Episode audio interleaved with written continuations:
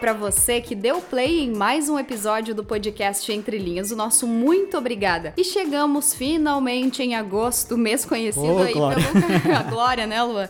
O mês conhecido pelo mês do cachorro louco. É, Sabrina, e espero que não seja tão louco como o mês de julho, É. pois ainda estamos vivenciando esse ano típico e o coronavírus ainda segue fazendo novas vítimas. Porém, de outro lado, muitos estão se curando dessa maldita doença. É, Lua, infelizmente isso continua, essa preocupação, e como você falou, este ano é algo atípico, a gente tá se moldando nesse novo normal. Mas, Luan, além de ser o famoso mês do cachorro louco, sabe o que, que mais se comemora neste mês de agosto? Ah, claro que eu sei. É o mês de amor, de amor paterno. Melhor dizendo, é o mês dos pais. Isso aí, semelhante ao Dia das Mães, ele também é comemorado no segundo domingo do mês. Este ano, então, vai ser celebrado em 9 de agosto. É uma data, né, para que os filhos homenageiem e agradeçam aos papais por toda a companhia, suporte e carinho recebido ao longo de toda a vida. Realmente é uma data especial. E Sabrina, sabe o que temos para hoje? Sei, Lua, sei. Ah, temos história, história pra contar. E daquela, Sabrina. O podcast Entre Linhas vem pra sair do óbvio e contar um pouco sobre o que é ser pai social.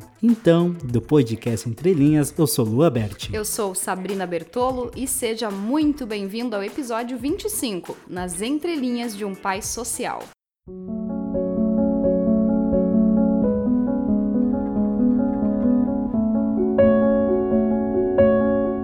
Ser um pai social requer muita responsabilidade. É cuidar, dar assistência ao menor abandonado, exercendo o encargo em nível social, dentro do sistema de casa-lares. Melhor dizendo, são aqueles que de tanto amor para dar que não restringem esse afeto aos seus filhos de sangue, mas acolhe os seus filhos do coração. É, muitas crianças são retiradas, né, dos seus lares devido a alguns problemas, por exemplo, e como medida protetiva, são levadas então para esses lares. Lá são recebidos por uma mãe e um pai social, ou seja, uma família social. E foi então que nos deparamos com a história do pai Áureo, que há 12 anos é pai social lá do Lar Bom Abrigo do município de Ijuí, no Rio Grande do Sul. Ai, Lua, e essa é uma função tão especial, né? Então agora, fique com a história de Áureo e saiba como foi essa atitude de ser pai social, como é ter filhos de sangue e do coração, entre outras coisas que ele nos conta. Vamos lá!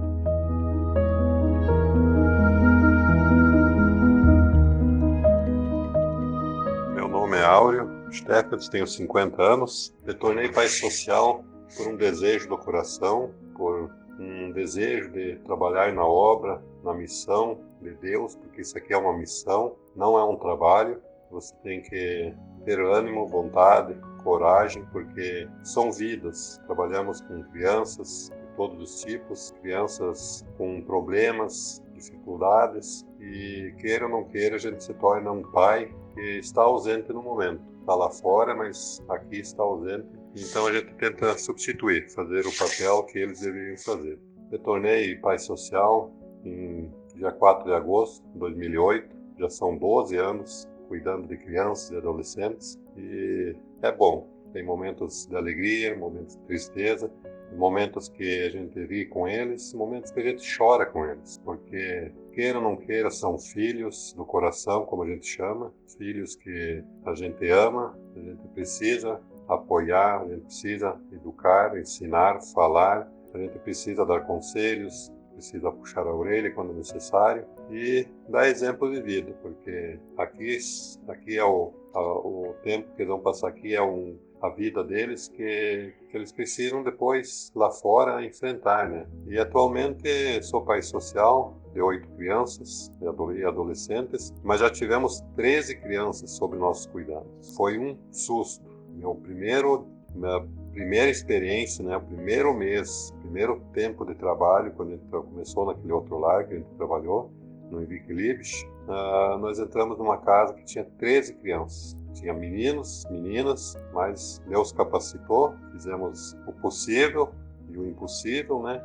E hoje essas crianças estão todas fora do lar, já são adultas, já são casadas, já são, ah, já estão trabalhando, umas já nem mais estão na, daqui, né? Foi uma experiência maravilhosa. Primeiro, primeiro mês de trabalho, primeiros meses assim, foi, foi com 13 crianças, então mas superamos, graças a Deus, e as crianças também. Os filhos acolhidos e filhos do coração, como a gente gosta de chamar, eles têm de várias, nós temos de várias idades, de um ano e quatro meses até 31 anos. Atualmente aqui no lar Bom Abrigo, que a gente está trabalhando, temos oito crianças na nossa casa. Ser pai social é ser pai dos meus, ser pai dos meus filhos tem diferença só na parte do sangue, porque meus filhos, meu filho é de sangue e esses aqui são de coração, mas no mais são iguais para mim. Eu trato eles da mesma forma quando preciso chamar a atenção, eu chamo, puxar a orelha,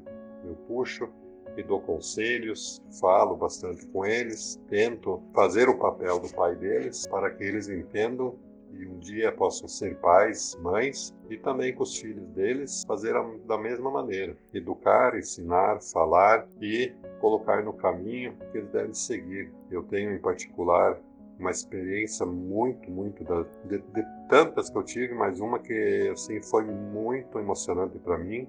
Isso foi no, no início da minha jornada, no início do meu trabalho, da minha missão aqui no lar, lar de Liebich, né? Ah, no primeiros meses de trabalho, em uma noite dessas, ah, noite não vou dizer, mas estava escurecendo, ah, encostou o conselho tutelar desceu o pessoal do conselho com uma criança no colo. Eu não, na hora assim nem observei, não, não dei muito, muita atenção, né?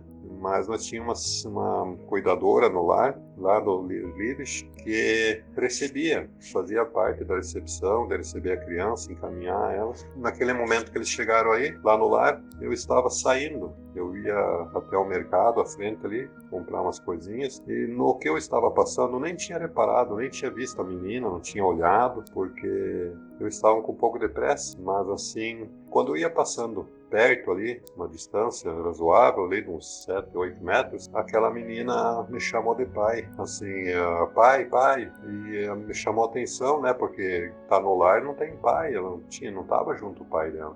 E eu virei para ela, olhei assim, e a cuidadora que estava com ela no colo disse assim: Ó oh, tio, você, você é pai dela, você vai cuidar dela. Aquilo me emocionou muito, muito. A menina tá grande hoje, já tá fora do lar. Há um tempinho atrás a gente teve um contato, a gente se encontrou uh, casualmente ali no Sesc a gente estava ali numa programação com as outras crianças e aquela menina estava lá. E eu vi ela, eu disse para minha esposa, aquela menina eu conheço, eu conheço minha esposa e como ela era de, de, outro, de outra escola, era uma programação de escolas e lares, minha esposa foi lá e conversou com ela. E ela disse, ah, eu sou aquela menina, assim, assim, deu o nome dela, não vou citar o nome para não, mas ela deu o nome dela e daí a minha esposa me chamou, ela disse, ó, oh, amor, essa aqui é aquela menina, lembra? Que te chamou de pai? Mas foi uma emoção tão grande, né, de ver ela bem grande, crescida, fora, né, fazendo a vida dela, com a família dela. Então, não sei como explicar, mas assim, que eu vou guardar no coração. Tive outras experiências boas, maravilhosas, de outras crianças. Tenho experiências também, mais uma, assim, que no Dia dos Pais é maravilhoso, eu choro muito, eu me emociono bastante, porque a maioria dos Dias dos Pais eu não consigo passar com meus filhos. Eles hoje já estão casados, estão longe, não, dois moram numa cidade, outro na outra, então mas eles, eles me ligam, mandam mensagem, tudo, mas a emoção aqui é maior e eu me emociono muito, eu choro, eu, eu guardo com alegria as cartinhas, os abraços, o Feliz Dia dos Pais, porque eles estão presentes aqui, né? Eles estão aqui, então é uma alegria. E é isso que eu queria deixar para vocês. Ser pai social é uma alegria. Tem, tem os momentos de dificuldade, você sabe, a gente sabe, né? Porque com nossos filhos de sangue a gente tem dificuldades, a gente tem problemas. A gente é diferente porque são de sangue e é diferente porque quando acontece nós, nós pais, temos que resolver. Aqui então, quando acontece um problema, a gente resolve o que dá aqui e a gente caminha para as técnicas, né? Para a direção. Então, é bom, é maravilhoso. Tendo o dom tendo a vontade, o ânimo, a coragem, é,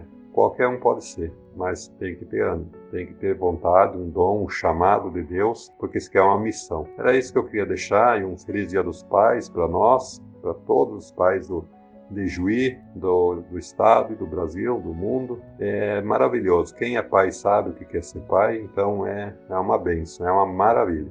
Um abraço, tchau. Nosso muito obrigado ao Ario Steffens por compartilhar conosco essa sua história de vida. Isso é muito emocionante, Sabrina, porque existem outros pais sociais por aí em vários lares e quando e essas crianças quando chegam ao lar, muitos são carentes de afeto é. e encontram ali na família social, que nem a gente uhum. mencionou, um afeto, um amor, um cuidado, porque são filhos. Exatamente, Lua. E você imagina, o seu Áureo, ele faz isso há 12 anos, então você imagina a diferença na vida de quantas pessoas ele fez, de uhum. quantas crianças que não tinham esse suporte, essa afetividade dentro de casa e encontram nessas pessoas de bom coração que fazem isso por amor, né, Lu? É uma função totalmente exercida por amor, por gratidão. É que nem ele nos, ele nos contou que ele se emocionou com algumas situações, né? Ele acolhe essas crianças, ele cuida. Então, só para agradecer mais uma vez ao pai Áureo e um feliz Dia dos Pais pra, para ele, né? Exatamente, parabenizá-lo também ao Áureo e a todos que exercem essa função tão nobre, tão merecedora deste tipo de homenagem. Lua, por falar em homenagem, então vamos aproveitar para homenagear os nossos. A gente não pode deixar isso em de branco, né?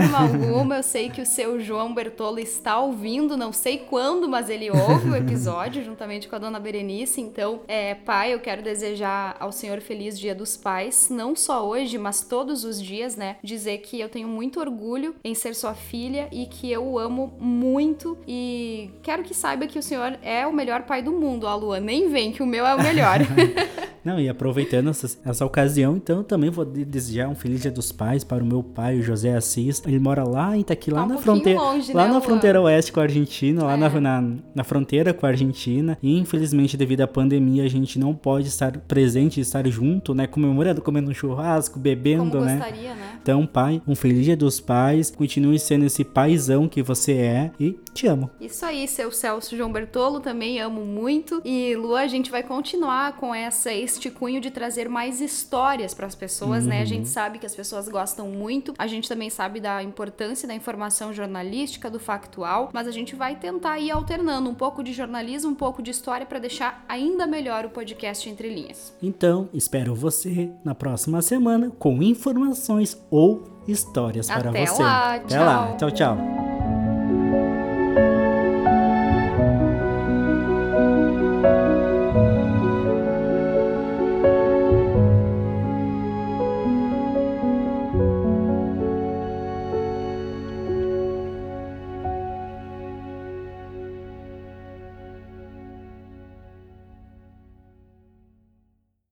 Lembrando que nós estamos no Instagram, no arroba podcast Entre Linhas. E eu estou no arroba Sabertolo. E eu no arroba LuaBSS. Lembrando que estamos disponíveis no Spotify, no Google Podcast e na Apple Podcast. Ah, e também estamos disponíveis no site noroesteonline.com. Voltamos na próxima semana com muitas histórias e informações para você. Até lá! Tchau!